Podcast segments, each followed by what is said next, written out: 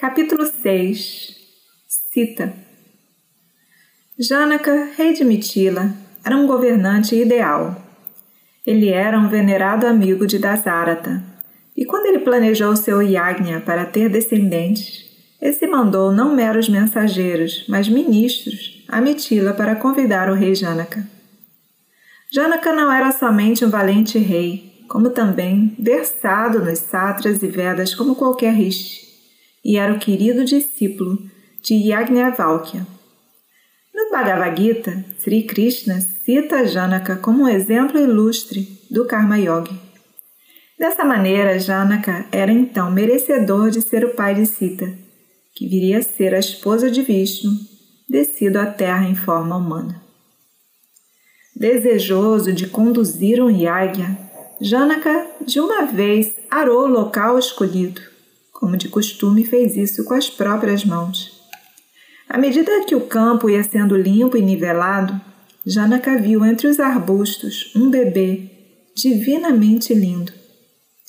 Janaka não tinha filhos e aceitou a criança como uma dádiva da deusa terra a ele. Levando a criança em seus braços, ele foi até a esposa e disse: Aqui está um tesouro para nós. Encontrei essa criança no local do Yagya e nós a criaremos como nossa. E ela consentiu com grande alegria. Os olhos mortais são incapazes de ver a beleza da deusa terra em sua totalidade mas vemos lampejos dela quando fitamos com corações cheios de gratidão o verde esmeralda ou o dourado maduro da primavera e dos campos de outono, ou com deslumbramento e adoração à glória das montanhas, dos vales, dos rios e dos oceanos.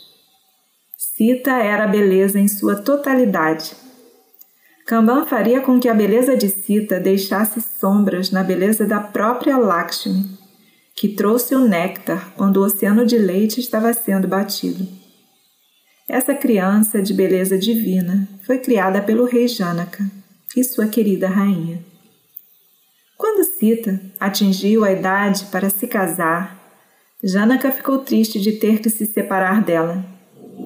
E por mais que ele tentasse, por muito tempo, foi incapaz de achar um príncipe que fosse digno de Sita. Muitos reis foram a Mitila pedir a mão de Sita, mas aos olhos de Janaka nenhum era bom o suficiente. O rei, ansioso, pensou muito sobre o assunto e chegou a uma conclusão. Muito tempo atrás, satisfeito com o yagya feito por Janaka, Varuna o havia presenteado com um arco de Rudra e mais duas flechas. Era um antigo arco celestial que nenhum homem comum conseguia mover. Ele era guardado junto a ele como uma honrosa herança. Já que somente um homem excepcional seria considerado merecedor de Sita, Janaka fez uma proclamação. Sita, minha filha, será dada em casamento ao príncipe que conseguir levantar, curvar e encordoar o arco de Shiva que Varuna deu a mim. Então, os príncipes, levados por Vishvamitra, e os rishis do Siddharasha foram se dirigindo a Mitila, com carros de boi transportando suas bagagens. Os animais e os pássaros do ashram se prepararam para seguir Vishvamitra, mas ele gentilmente os fez ficar para trás. Era noite quando eles chegaram ao rio Sona. Lá descansaram e Vishvamitra contou a Rama e Lakshmana a história do local. Ao acordar de manhã, continuaram a jornada e, cruz e cruzaram mais um rio, não muito fundo, e ao meio-dia estavam no Ganges. Eles se banharam no rio sagrado e os rishis fizeram rituais de purificação para seus antepassados. Eles improvisaram um ashram no local, fizeram seus pujas e cozinharam sua comida. Ao final da refeição, sentaram-se ao redor de Vishvamitra que, a pedido dos dois príncipes, contou-lhes a história do Ganges. Himavan, rei das montanhas, e sua esposa Menaka tiveram duas filhas, e a mais velha delas era Ganges. Himavan a enviou à terra dos Devas em resposta a pedido deles, e ela viveu com eles. Uma, a mais jovem, encantou Shiva e se tornou sua esposa. Sagara, antigo rei de Ayodhya, não teve filhos homens por muito tempo. Com suas duas esposas, Kessini e Sumati, ele foi ao Himalaia e fez tapas. O sábio Brigu, satisfeito com o rei, o abençoou e disse: Você terá muitos filhos e terá fama imortal. Uma de suas esposas dará luz a um único filho, e através dele a sua linhagem se preservará. A outra rainha terá sessenta mil filhos de braços fortes. As esposas de Sagara se curvaram frente ao sábio e perguntaram qual delas teria apenas um filho e qual teria sessenta mil crianças. O sábio Brigu perguntou a elas quais eram seus desejos. Kessine disse que ficaria satisfeita com um filho, que continuaria a linhagem. Sumati escolheu a alternativa. Que assim seja, disse o sábio.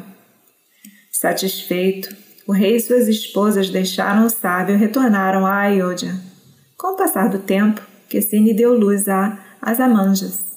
Sumati pariu uma massa fisípura que se dividiu em 60 mil bebês. Esse exército de crianças foi cuidado por amas. Anos se passaram enquanto as 60 mil crianças cresceram e se tornaram belos e fortes. Asamanjas cresceu e se tornou um lunático, cruel. Seu passatempo era atirar crianças no rio e ficava rindo alegremente enquanto as via lutar pela vida e finalmente morrer. Naturalmente, as pessoas odiavam esse maníaco e baniram-no do reino. Para grande alívio de todos, o filho de Examanjas, Ansuman, era o oposto de seu pai e era um príncipe corajoso, virtuoso e amável. O rei da Gara organizou um grande sacrifício de cavalos e o príncipe Ansuman ficou responsável pelo cavalo sacrificial. Mas Indra, disfarçado de Rakshasa, conseguiu levar o animal embora.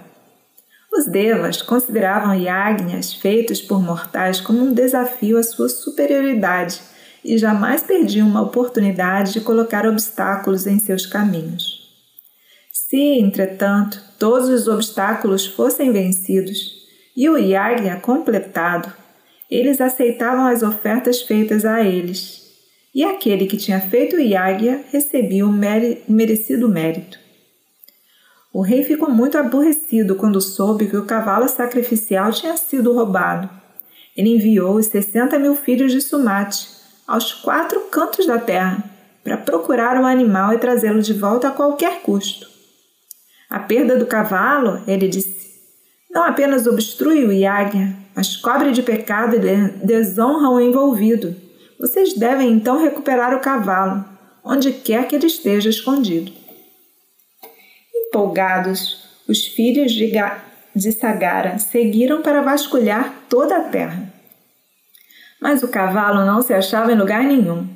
Até mesmo começaram a cavar a terra como se procurassem um tesouro enterrado e, em sua ansiedade, não respeitaram nem pessoa nem lugar, atraindo assim o ódio de todos com quem cruzavam. O cavalo não foi achado, e quando relataram o fracasso ao rei, eles ordenou que revistassem um mundo inferior. Os príncipes assim o fizeram, e em Patala viram o cavalo pastando em um canto de um ashram, não muito longe do local onde o sábio Kapila que era Vishnu, sentava-se em meditação. Os príncipes não só imediatamente concluíram que tinham achado o cavalo, como também tinham achado o ladrão. Eles partiram para cima de Kapila gritando: Aqui está o ladrão fingindo ser um yogi. Tendo sido perturbado, Kapila abriu os olhos e os sessenta mil príncipes foram reduzidos a uma pilha de cinzas. Indra, o verdadeiro ladrão, tinha espertamente deixado o cavalo ali com essa intenção.